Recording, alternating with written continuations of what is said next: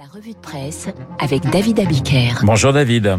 Bonjour Renaud, bonjour à tous. Et ce matin, on cherche le bon profil. Tout le monde veut recruter ce matin dans vos journaux, à commencer par Jean Castex, qui dans les échos présente son plan compétences et annonce vouloir mobiliser 1 milliard 400 millions d'euros pour former 1 million 400 000 demandeurs d'emploi. Dans les échos toujours, Boris Johnson change de pied et octroie des visas aux travailleurs étrangers, notamment dans le secteur du transport et de l'approvisionnement. Il manque 100 000 chauffeurs routiers au Royaume-Uni depuis le Brexit. C'est la revendication de la Fédération des transports. Le recrutement, ça consiste à trouver des candidats, mais encore faut-il choisir le bon? Et c'est la question qui se pose ce matin aux Allemands qui ont placé les sociodémocrates du SPD et les chrétiens démocrates de la CDU au coude à coude. Le Figaro dénombre pas moins de cinq scénarios d'alliance pour constituer une coalition de gouvernement et désigner le successeur d'Angela Merkel, d'où le titre de Libération, le Bundeswag, en clair, un Bundestag sans vraie majorité à l'heure où je vous parle. En France, le processus de sélection du candidat LR pour la présidentielle est lui aussi en question, à la une de l'opinion, où on lit ceci en se frottant les yeux. Les républicains désigneront leur candidat le 4 décembre, mais déjà un débat monte chez LR, un débat chasse l'autre. Hein. Vous avez remarqué depuis quelques semaines. Doit-il y avoir une compétition? Ne faudrait-il pas qu'un seul nom soit soumis aux adhérents? Et j'ajouterais, histoire de leur éviter l'embarras du choix. Enfin, le magazine Society fait la une sur Feu les primaires, expliquant comment depuis 2007, ce système de recrutement a broyé les candidats. Vous voyez, recruter, c'est tout un art et c'est tout un problème ce matin. Un moyen de sélection des candidats, c'est de les faire parler dans un débat télévisé par exemple. L'opinion vous apprend ce matin que pour la première fois, un débat politique organisé sur une chaîne d'information en continu a fait plus d'audience qu'un débat comparable organisé sur une chaîne traditionnelle. On connaît les chiffres depuis vendredi, mais rappelons-les, BFM TV a recruté 3 800 000 téléspectateurs jeudi soir avec son affiche Mélenchon-Gémour, quand France 2 n'en a attiré qu'un million pour le débat Pécresse Darmanin. Dans le supplément du Wall Street Journal de l'opinion, un prix Nobel donne ses astuces pour le recrutement. Daniel Kahneman, il a eu le Nobel en 2002 pour ses recherches en économie comportementale et il a largement traité du recrutement dans ses livres, y compris dans le dernier qui vient de paraître. Voilà ce que dit cet économiste américano-israélien. Pour recruter, il faut des critères. Choisissez-en une demi-douzaine et dressez-en ensuite la liste, la liste des questions correspondantes et donnez une note de 1 à 10 à chaque critère en fonction des réponses du candidat. Posez les mêmes questions dans le même ordre à chaque candidat.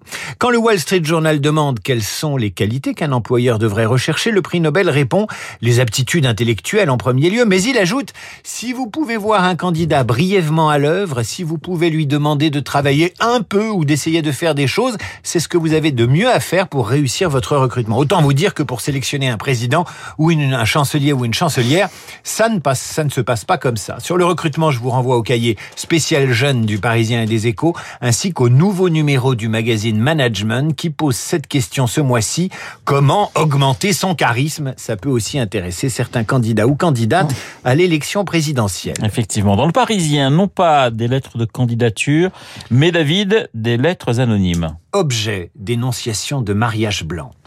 Je vous signale que Monsieur X a payé Madame Y après l'obtention de sa carte de séjour. Leur accord était de se séparer après la régularisation de sa situation. Monsieur X a été arrêté plusieurs fois pour vol et agression et j'ai été l'une de ses victimes. Je ferme les guillemets. Le Parisien vous raconte ce matin ce qu'il appelle une passion française, les lettres anonymes que leurs administrés envoient à leur mère. Le maire de Valence témoigne, il reçoit une lettre anonyme par semaine, ça en fait euh, plus de 300 par an. Une secrétaire de mairie présente aux Parisiens un épais dossier. Sept ans Sept ans de lettres anonymes archivées à la mairie. Elles sont classées par thème. L'insécurité, les rodéos urbains, les classés sans suite. Qui les écrit, ces lettres? Ben, on sait pas. Des justiciers masqués, des intolérants honteux, des voisins obsessionnels, écrit le Parisien. C'est un certain XX qui a mis le feu au conteneur à verre de la rue XX. C'est un petit blond de 14-15 ans qui se rend à l'école à vélo, révèle en capitale une petite feuille pliée en A4. Attention, explique le maire de Valence aux Parisiens, ces lettres ne consistent pas seulement à dénoncer des complots ou à régler des comptes. Plusieurs d'entre elles, envoyées par le même administré avec photo, ont permis d'identifier un point de trafic de drogue dans la ville. Dans la banlieue de Châteauroux, à Villedieu-sur-Indre, le maire a ouvert une boîte à zinzin, comme il dit, dans laquelle il collectionne les courriers les plus, les plus hallucinants.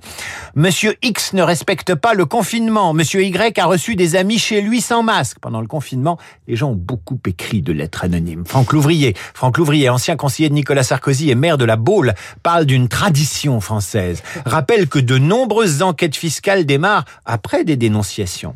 Il revient également sur la mort d'un agent intercommunal de la ville voisine du Croisic, tué en 2000 par un paquet piégé. L'expéditeur était un militant d'extrême droite. Ce qui nous amène à cette enquête sur les activistes écologistes tentés par la violence. Les Brigades Vertes, enquête du magazine Society. Ici, les anonymes sont évidemment des lanceurs d'alerte, c'est comme ça qu'on dit à gauche, c'est plus élégant que dénonciateurs, évidemment. Et bien sûr, les terroristes se font appeler activistes. Prenez Bastien, il confie à Society ceci. Je pourrais participer à l'assassinat d'un PDG, je l'envisage sérieusement. Et vous apprendrez de la bouche d'un chercheur du CNRS aujourd'hui euh, que les militants radicaux écologistes sont parmi les plus surveillés aujourd'hui par le pouvoir. Society décrit l'itinéraire d'un écolo radicalisé. Il passe de la marche pour le climat à la lecture des rapports du GIEC, à n'en plus dormir la nuit, dit-il. Il rejoint le mouvement Extinction Rébellion, pacifiste, mais ça lui suffit pas. Il part visiter des ZAD. En deux ans, dit-il, je suis devenu révolutionnaire, clame-t-il. Je sais désormais que la seule solution au problème de la planète, c'est la destruction du capitalisme.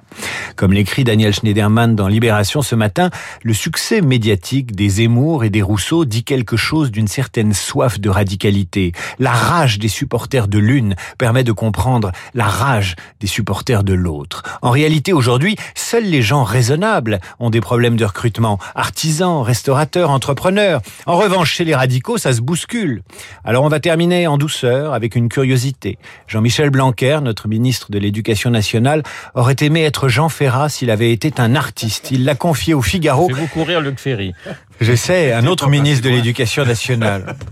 Et Blanquer le confie au Figaro et le prouve. Il le prouve en poussant la chansonnette. Pourtant que la montagne est belle, comment peut-on imaginer en voyant un vol d'hirondelles que l'automne vient d'arriver?